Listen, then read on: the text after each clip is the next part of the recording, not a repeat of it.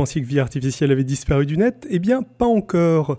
Je n'ai toujours pas eu le temps de me lancer dans la concrétisation des différentes choses que j'avais annoncées par manque de temps et par euh, manque de possibilité de voir mon comparse Simon étant donné que je suis exilé en Irlande maintenant pour ma thèse. Mais euh, j'ai décidé de vous enregistrer un petit épisode rapide histoire de ne pas laisser complètement à l'abandon ce podcast. Et je vais donc vous parler aujourd'hui d'overlearning, de surapprentissage. Je vous avais déjà parlé des optimums locaux précédemment, c'est-à-dire des moments où le processus d'optimisation par sélection naturelle se trouve entre guillemets bloqué dans la désagréable situation où il n'est pas à la solution idéale, à la solution qu'on aimerait atteindre, enfin si on est dans le cadre d'une sélection dirigée bien sûr, euh, ou en tout cas euh, il est dans un cas où il existe potentiellement une meilleure euh, solution euh, vis-à-vis de l'environnement dans lequel se trouve euh, l'entité considérée, mais aucune petite mutation simple ne lui permettrait de se rapprocher d'une solution meilleure sans passer par une solution moins bonne. C'est, pour faire une analogie, le coup d'être en haut du Mont Blanc et de chercher à rejoindre l'Everest en continuant à monter. Vous pouvez être un, alpiniste extrêmement doué, vous allez devoir redescendre à un moment donné ou un autre pour atteindre l'Everest du Mont Blanc. Aujourd'hui, euh, je vais vous dire quelques mots sur un phénomène euh, un petit peu relié qui est aussi un problème en, euh, en, machine learning, mais qui est beaucoup plus caractéristique du machine learning dans le sens où il n'existe pas vraiment dans le monde biologique. Quelque chose qui s'appelle donc, comme je disais tout à l'heure, l'overlearning ou le surapprentissage. Alors qu'est-ce que c'est que ce barbarisme? Je vous ai déjà parlé d'algorithmes génétiques dans un épisode précédent, l'épisode 5 je crois, mais un petit rappel s'impose on va les utiliser quand on ne sait pas résoudre un problème.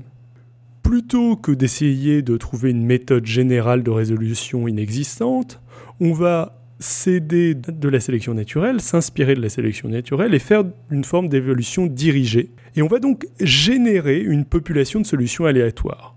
Puis, dans un second temps, les sélectionner, et donc pour les sélectionner, les évaluer sur leur capacité à résoudre le problème considéré. On va les évaluer quantitativement et on va appeler cette évaluation quantitative la fitness de chaque solution. On va sélectionner les individus, les solutions qui ont la meilleure fitness, les modifier légèrement aléatoirement et répéter le processus jusqu'à ce qu'on trouve quelque chose de satisfaisant. Et avec le temps, en effet, on va trouver des solutions qui vont résoudre problèmes qu'on leur demande de résoudre. La dernière fois, je pense, dans l'épisode 5, je vous avais donné l'exemple des Virtual Evolving Creatures de Tom Ray, donc ces, ces, modèles 3D qui vont être sélectionnés pour être capables de bouger dans un environnement donné, et dont le résultat va être des créatures artificielles qui ont l'air terriblement vivantes. Mais pratiquement parlant, les algorithmes génétiques vont souvent être utilisés pour des applications un petit peu moins poétiques. Par exemple, on peut les imaginer en pharmacologie être utilisés pour prédire à partir d'une série de caractéristiques mesurables que peut avoir un médicament son taux de pénétration dans le sang. Comment va-t-on procéder? Bah, On va avoir une liste de médicaments déjà existante où l'on connaît cette liste de caractéristiques et où l'on connaît déjà notre taux, enfin leur taux de pénétration dans le sang.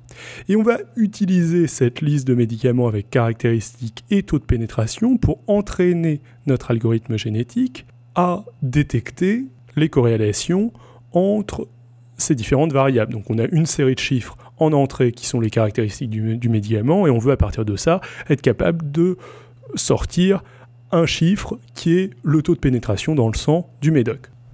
Alors, dans cet exemple, comment est-ce qu'on va pouvoir calculer notre fonction de fitness?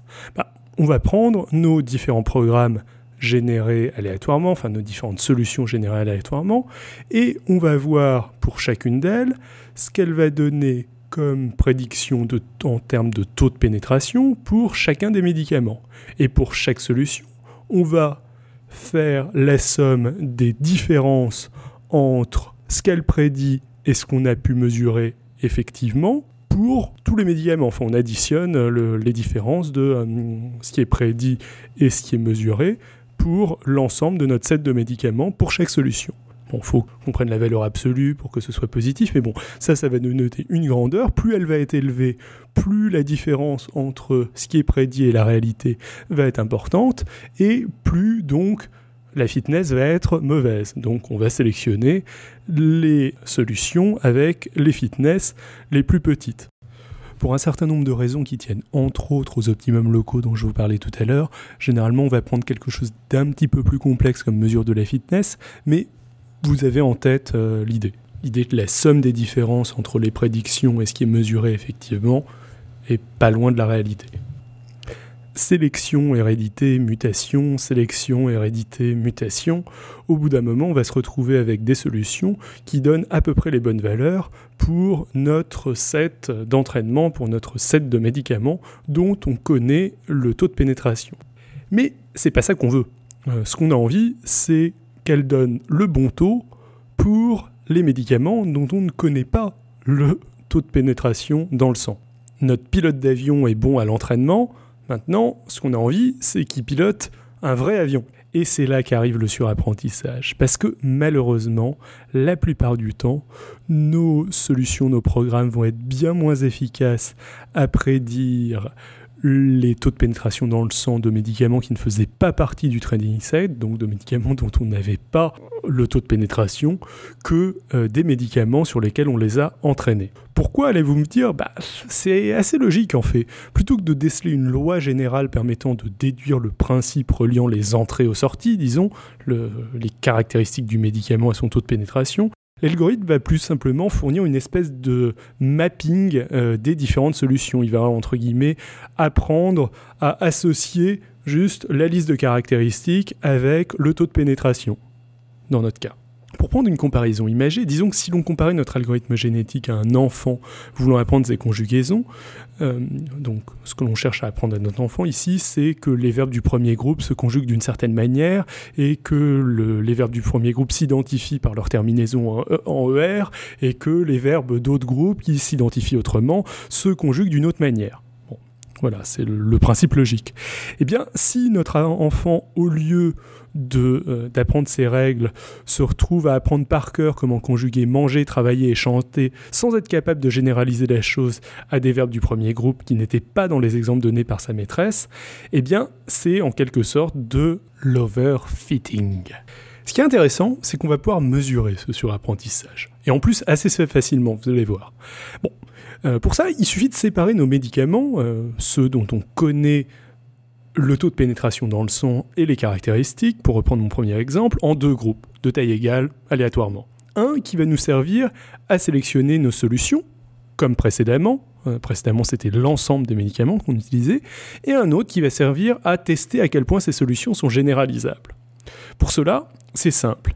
Il suffit de comparer pour une solution, un algorithme, un programme donné, sa fitness calculée à partir de la moitié des médicaments qu'on vient d'utiliser pour la sélectionner, donc sa, fitness qu'on vient d'utiliser, à sa fitness mesurée à l'aide du reste des médicaments, de l'autre moitié, celle qui n'a pas été utilisée pour la sélection. La différence entre ces deux fitness, bah, ce sera une mesure de euh, la possibilité de généraliser cette solution. Pas mal, non? Bon, maintenant qu'on a une idée de la manière dont on peut mesurer la capacité de ces solutions à se généraliser, il faut préciser qu'une bonne partie de la recherche en machine learning consiste à essayer de minimiser ce surapprentissage. Vous prenez ça d'un côté et euh, de l'autre côté les optimums locaux, et vous avez une bonne partie des euh, questions qu'on se pose en euh, algorithme génétique et de, la manière dont on cherche à améliorer ces 10 algorithmes génétiques. Donc on a, envoyé, on a envisagé plusieurs choses pour essayer d'améliorer tout ça. Déjà, dans une certaine mesure, une solution trop complexe, trop volumineuse, a de bonnes chances d'avoir mémorisé l'ensemble des cas possibles plutôt que d'avoir trouvé quelque chose de logique, d'avoir trouvé une solution logique. Donc, essayer de réduire la taille que vont prendre ces solutions peut être une manière de lutter contre l'overfitting. On peut aussi limiter la durée d'apprentissage, c'est-à-dire qu'on va partir du principe que plus on multiplie, plus on rallonge euh, l'apprentissage, plus il y a de chances d'avoir de l'overfitting. Qu'on envisage aussi, c'est intercaler des sélections sur l'ensemble, donc euh, pour reprendre mon exemple avec les médicaments, euh, sur l'ensemble des médicaments, enfin sur l'ensemble des médicaments qu'on utilise pour le training set, quoi, et sur une partie uniquement.